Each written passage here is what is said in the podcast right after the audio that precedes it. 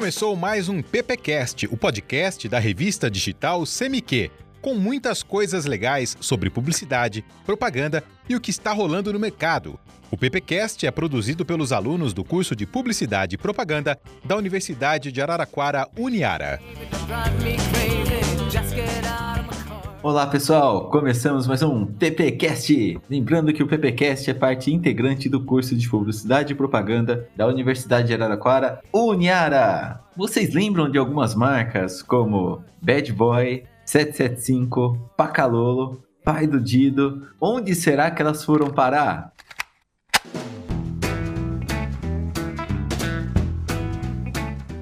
É, meus amiguinhos, hoje estamos aqui para revelar para vocês o que, que, sucedeu nessas marcas de sucesso e algumas outras que, na verdade, não fazem mais tanto sucesso hoje em dia. Algumas sumiram do mapa, as outras se recolheram. Para isso, vou chamar aqui o nosso amigo Paulo, que vai falar um pouquinho da nossa Colinos de Arapuã. Paulo, que que sucedeu? Fala galera, então professor, vou começar aí falando um pouco da Arapuã. Arapuã, eu acho que muita gente aí pode ser que não conheça ou não lembre. Ela foi uma, uma das maiores varejistas de eletrodomésticos aqui do Brasil. Foi concorrente direta da Casa Bahia e Ponto Frio. Só que chegou em 98, professor, ela quebrou. Quebrou, fechou as portas, foi obrigada a baixar. Ela acumulou uma dívida de mais de um bilhão de reais. Ela contava com mais de 2 mil funcionários no Brasil, 265 lojas. Só que por conta dessa dívida de 1 bilhão, em 2003 a justiça decretou a primeira vez a falência dela. Só que aí depois ela entrou com recurso, só que o STJ negou o recurso em 2009 e decretou a falência de novo.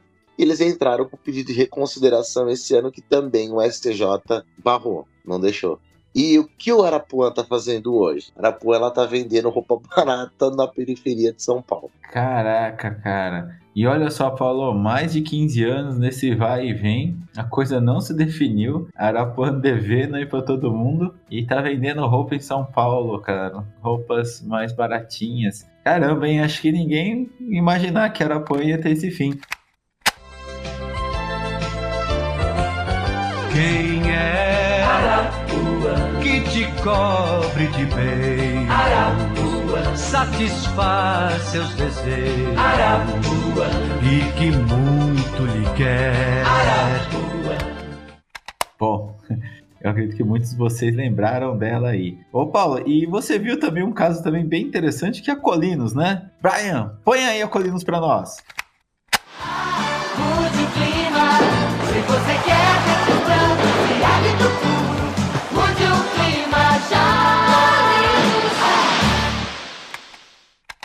Professor, a Colinos, vamos dizer que ela é uma das marcas mais é, liderou aí o Top of Mind até do 2005. O que que é a Colinos, Paulo? Para quem não sabe. Ela foi uma das pastas de dentes mais famosas do Brasil em 97. Cara, eu lembro da Colinos, Paulo. Era assim, ó. Era aquele tubinho amarelo, escrito Colinos com K em verde escuro. E detalhe, não é igual hoje, não, que é aquele tubinho em plástico, cara. Era de. alumínio. E o legal, professor, é que assim, a Colinos ela é uma empresa americana. Ela foi comprada pela Colgate Palmolive aqui no Brasil. Só que o que, que aconteceu? A P&G, a Procter Gamble, trouxe uma discussão em torno da lei antitrust que envolve o monopólio. A P&G protestou com base na informação de que a união das duas empresas se tornaria 52% do mercado de higiene e beleza. Aí o que aconteceu? Isso daria monopólio. Aí a justiça decretou que a marca Colinas deveria ser deixada de lado por quatro anos. O professor viu aí algumas marcas bem nostálgicas, né? Como Bad Boy, Fidudido, 775, Pacalolo. Fala um pouquinho pra gente dessas marcas aí, porque trouxe praticamente toda a minha infância, meu, minhas voltas no saudoso Shopping Tropical de volta à minha memória aqui. É, Paulo, cara, essas marcas aí, na verdade, elas fizeram muito sucesso aí com os adolescentes, principalmente aí na década de 80, de 90, onde elas brilharam muito. Bom, vamos começar pela Bad Boy. Algumas existem. A Bad Boy ainda existe, tá? Ela é uma marca americana, teve início em 1980 na Califórnia, principalmente ali em San Diego. É muito estilo de surfistas, né? Skatistas, tal. Começou com calções, camisetas E aí ela veio para o Brasil em 1990, que foi uma época em que o jiu-jitsu aqui começou a ficar muito forte, né? Começou a, a crescer muito o esporte. E com esse crescimento do jiu-jitsu, ela pegou e teve a ideia de patrocinar o Rickson Grace, que é lutador de jiu-jitsu, né? Foi lutador, tal, enfim, um cara muito famoso. A família Grace é muito conhecida dentro do, do jiu-jitsu, eles criaram o jiu-jitsu tal. E aí começou aqueles campeonatos de vale tudo, cara. E ela pegou é, e começou a bancar esses torneios e também os torneios de lutas. E aí ela começou a sua produção dos kimonos, tal, de outras roupas, né?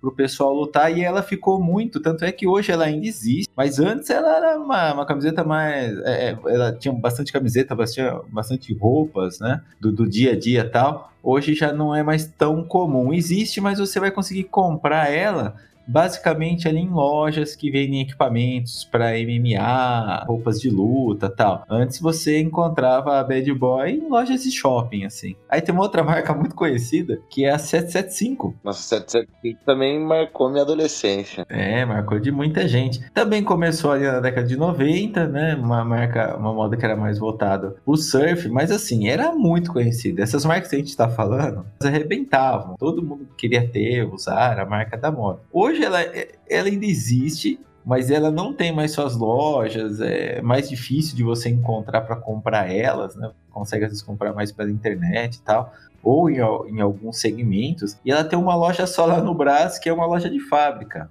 E, cara, ela sofreu alguns processos aí por trabalhar com mão de obra escrava, sabe? Lembra aquela história dos bolivianos, né? Que ficavam costurando lá há muito tempo. É, o cara trabalhava 20 horas por dia. Pois é, né? A 775 tá no meio desse rolo aí, e aí foi bem complicado sofrer o processo. Aí a gente vai falar da Pacalolo. Cara, a Pacalolo, ela tinha loja própria em vários shoppings. Fez muito sucesso na, na década também de 80, 90. E ela tinha roupas muito coloridas, tá? Ela tinha, tinha um monte de coisa, cara. Desde frufru para cabelo, bolsa, tênis, camiseta. E era caro, não era barato. E o que aconteceu? Quebrou no final do, dos anos 90 e aí saiu do mercado. E eles tentaram voltar em 2009. Olha só, né? Aí 11 anos atrás, tentaram voltar com franquias, mas não deu certo, cara. O negócio não vingou. Então a Pacalolo já era. Bom, e aí a gente vai para nossa última aqui, que é da Fai do Dido. Ela foi criada em 1985, quando a Joana Ferrona, ela que desenvolveu a marca, ela estava no Japão ela voltou para Nova York, trabalhava com fotografia. Num barzinho tal, ela com os amigos, ela fez uma caricatura né, de um amigo dela e achou legal, tal, guardou esse papel e depois de um tempo, ela e uma outra amiga começaram a fazer cartazes com essa caricatura, que é o personagem, né, da Fai do Dido e colocaram embaixo a frase: não esqueça isso. E saíram colando lá em Nova York. E aí eles começaram a distribuir camisetas para os moradores de rua, na época do frio. E também tinha ali o personagem.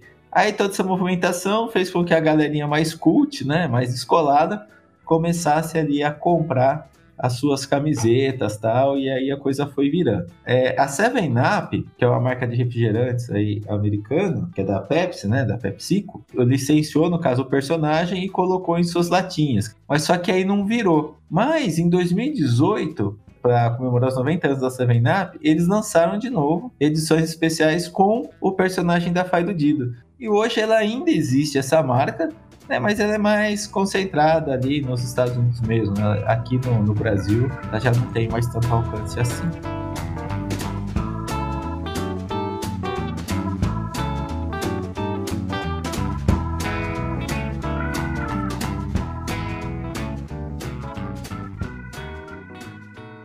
Essa nostalgia toda, nós vamos terminando aqui o nosso PPcast especial para onde foram essas marcas, né? O que aconteceu com elas? Nossa, deu para deu para entrar numa nostalgia bem gostosa. Então nos encontramos de novo no próximo episódio. Falou. Falou, galera. Valeu. Você ouviu o PPcast, o podcast da revista CMQ. Siga e curta o PPcast no YouTube, Spotify e no Facebook.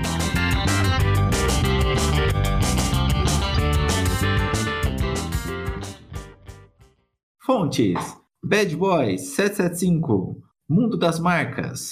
Esse episódio foi editado por David Bryan.